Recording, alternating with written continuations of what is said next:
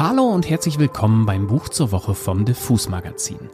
Mein Name ist Daniel Koch und meine kleine Auszeit ist mit dieser Folge dann auch beendet. Ab sofort gibt's mich jetzt also wieder wöchentlich. Und wie versprochen habe ich in meinem Urlaub viel für euch gelesen. Dabei ist auch und vor allem Samuels Buch bei mir hängen geblieben. Erschienen ist dieser autobiografische Roman vor einigen Tagen im Ulstein Verlag. Geschrieben wurde er von Samuel Finzi. Und auch wenn es bei dem Namen vielleicht noch nicht direkt klingelt, googelt ihn einfach mal und ich glaube, ihr wisst sofort, wer das ist.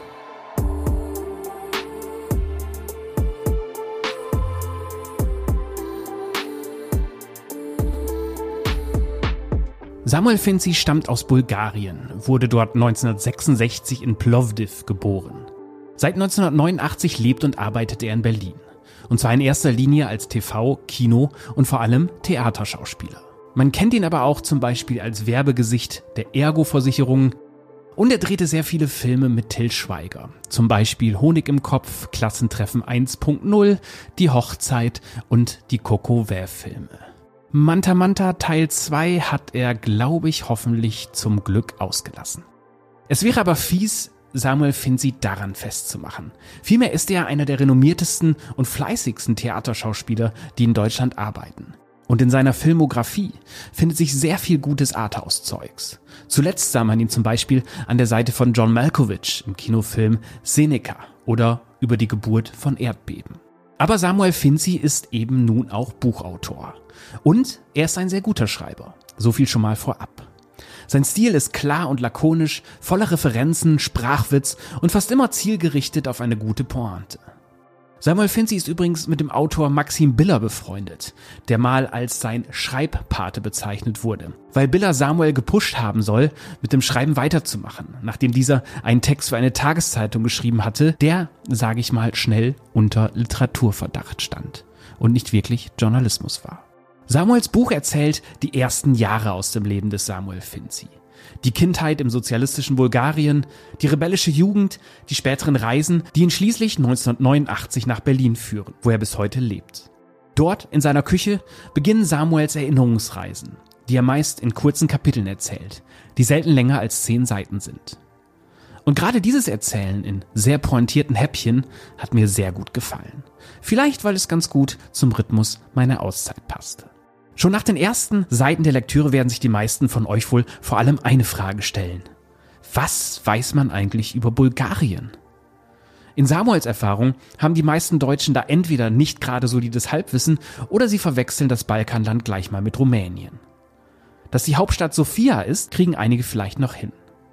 Das ist natürlich schade und fürchterlich ignorant, denn, das weiß ich jetzt, Bulgarien hat eine sehr interessante und kulturreiche Geschichte die im Grunde sogar mit unserer verbunden ist, da der Mauerfall 1989 auch das Ende der sozialistischen Ära in Bulgarien befeuerte, die dann tatsächlich 1990 einer parlamentarischen Demokratie wich. Samuel Finzi erzählt aus genau dieser Ära. Wir lernen seine schon immer sehr künstlerisch interessierte Familie kennen. Die zähe Großmutter, den armen, aber eleganten Großvater, ein Musiker, seine Mutter, ebenfalls Musikerin, eine Pianistin und seinen Schauspielervater. Samuel zählte also schon damals zu dem, was man wohl Bohem nennen würde. Allerdings die sozialistische Variante, die wenig mit der Bohem zu tun hat, die heute ein, sagen wir, Elbphilharmonie-Abo hat. Damit ihr jetzt mal ein Gefühl für Samuels Tonfall bekommt, lese ich euch mal einen kleinen Part vor, in dem es um die Eltern von Samuel Finzi geht.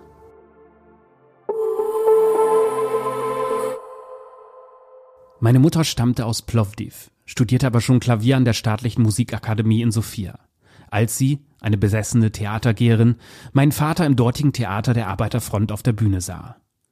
Sein Spiel muss sie so sehr überzeugt haben, dass sie drei Monate später heirateten und ich bereits sechs Monate nach der Hochzeit auf die Welt kam.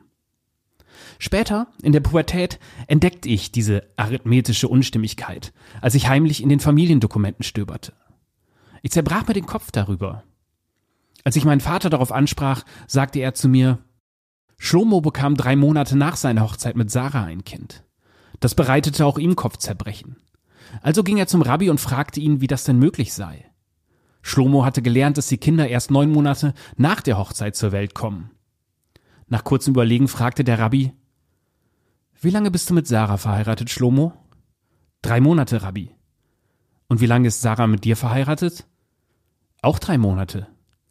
Und seit wann ist das Kind auf der Welt? Seit drei Monaten. Also, sagte der Rabbi zufrieden, drei mal drei ist neun. Da hast du es. Ich bin eher durch Zufall in Plovdiv geboren. Meine hochschwangere Mutter war dort zum Namenstag eines befreundeten Komponisten eingeladen. Bei der Feier musste sie viel lachen, das tat sie immer gerne und laut Hals. Ob mich die Erschütterung ihres Zwerchfells darin erinnerte, dass es Zeit wurde, sich aus der Enge der Situation zu befreien? Jedenfalls war ich, Samuel, am 20. Januar 1966 um 6.10 Uhr 4300 Gramm schwer auf der Welt. Mein Vater, der am Abend zuvor in Sophia Vorstellung hatte, schickte ihr ein Telegramm, in dem er seine große Dankbarkeit über die Ankunft seines Sohnes und die Genugtuung zum Ausdruck brachte, dass meine Mutter alles so, Zitat, akkurat erledigt hatte. Er fügte hinzu, dass er nicht in der Lage sei, sich zu konzentrieren. Ein Text, über den meine Mutter noch heute die Achseln zuckt. Ich möchte dich daran erinnern, sagte vor kurzem mein Vater zu mir. Vielleicht habe ich es dir schon mal erzählt. Es gab verschiedene Gründe, dich Samuel zu nennen. Einer davon war, falls in Bulgarien wieder antisemitische Zeiten anbrechen sollen, könntest du einfach deinen Namen von Samuel mit E in Samuel mit I umändern. Schließlich gab es einen bulgarischen Zaren Samuel, nicht wahr? Das I könnte dir in der Not helfen. Unter Umständen, hoffen wir. Dieses I habe ich als Kind gehasst. In meinen Ohren klang es grob und sogar grausam. Zar Samuel war dafür bekannt, im Kampf gegen den byzantinischen Kaiser Basilios II., genannt Bulgar Koroktonos, Bulgarentöter, Anfang des 11. Jahrhunderts verloren zu haben. Letzterer ließ es sich nicht nehmen, allen 15.000 bulgarischen Kriegern die Augen ausreißen zu lassen, wobei er die Großzügigkeit besaß, jeder Hundertschaft einen Einäugigen zu genehmigen, um die blinde Armee nach Hause zu führen. Beim Anblick der leeren Augenhöhlen seiner Soldaten brach Zar Samuel tot zusammen. Hingegen Samuel mit E, die griechische Variante des hebräischen Schmul, bedeutet in etwa, er hat deine Gebete erhört. Das gefiel mir. Ob er sie aber auch erfüllt? Es gibt ein Foto aus meiner frühen Kindheit. Das Bild wurde aufgenommen von einem Fotografen, der seine Plattenkamera auf dem Trottoir in unserer Straße aufgestellt hatte. Wir sehen aus wie eine Flüchtlingsfamilie auf dem Weg ins Ungewisse. Der Vater im Hintergrund, davor die Mutter und ganz nah am Objektiv das Kind.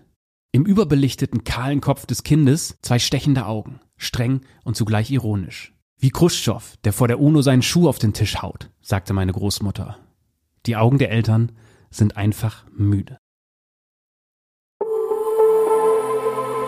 Das war ein kleiner Part aus dem ersten Kapitel von Samuels Buch. Und an dieser Stelle sollte ich sagen oder nicht verheimlichen, das Buch gibt es auch als Hörbuchvariante und zwar eingelesen von Samuel Finzi selbst. Da solltet ihr mal im Internet auf Suche gehen und mal kurz reinhören, weil das muss man sagen, in seinem Zungenschlag klingt das alles noch viel besser und passender. Aber nach dem von mir gelesenen Part merkt ihr sicher schon, diesen Tonfall kann man sich wirklich gut gefallen lassen. Was allerdings gleichzeitig mein einziger klitzekleiner Kritikpunkt an dem Buch ist. Samuels Aufwachsen wirkt nämlich an einigen im Kern eher dramatischen Stellen fast ein wenig zu fluffig erzählt. Was natürlich sein gutes Recht ist. Aber trotzdem hat man manchmal das Gefühl, dass in einigen Szenen mehr Schmerz liegt, als er den Lesenden mitteilen will. Zum Beispiel, wenn er und seine Familie wiederholt Opfer von Klassismus, Rassismus und Antisemitismus werden. Trotzdem, wer bin ich denn, darüber zu urteilen, wie jemand mit seinem Schmerz umgeht? Ist vielleicht also eher ein Wunsch meinerseits als eine Kritik. Falls Samuel Finzi das Leben, das danach noch folgt, nämlich seine Berlin-Jahre, noch weiter erzählt in einer Fortsetzung, was angeblich zur Debatte steht. Ich würde es begrüßen. Und das war schon für heute. Samuels Buch von Samuel Finzi ist wie gesagt bei Ulstein erschienen und macht sich nicht nur wegen der tollen Coverfotografie gut in eurem Bücherregal. Und das war's schon wieder für heute mit dem Buch zur Woche vom Diffus Magazin. Von und mit Daniel Koch. Ich sage wie immer Tschüss und bis zum nächsten Buch.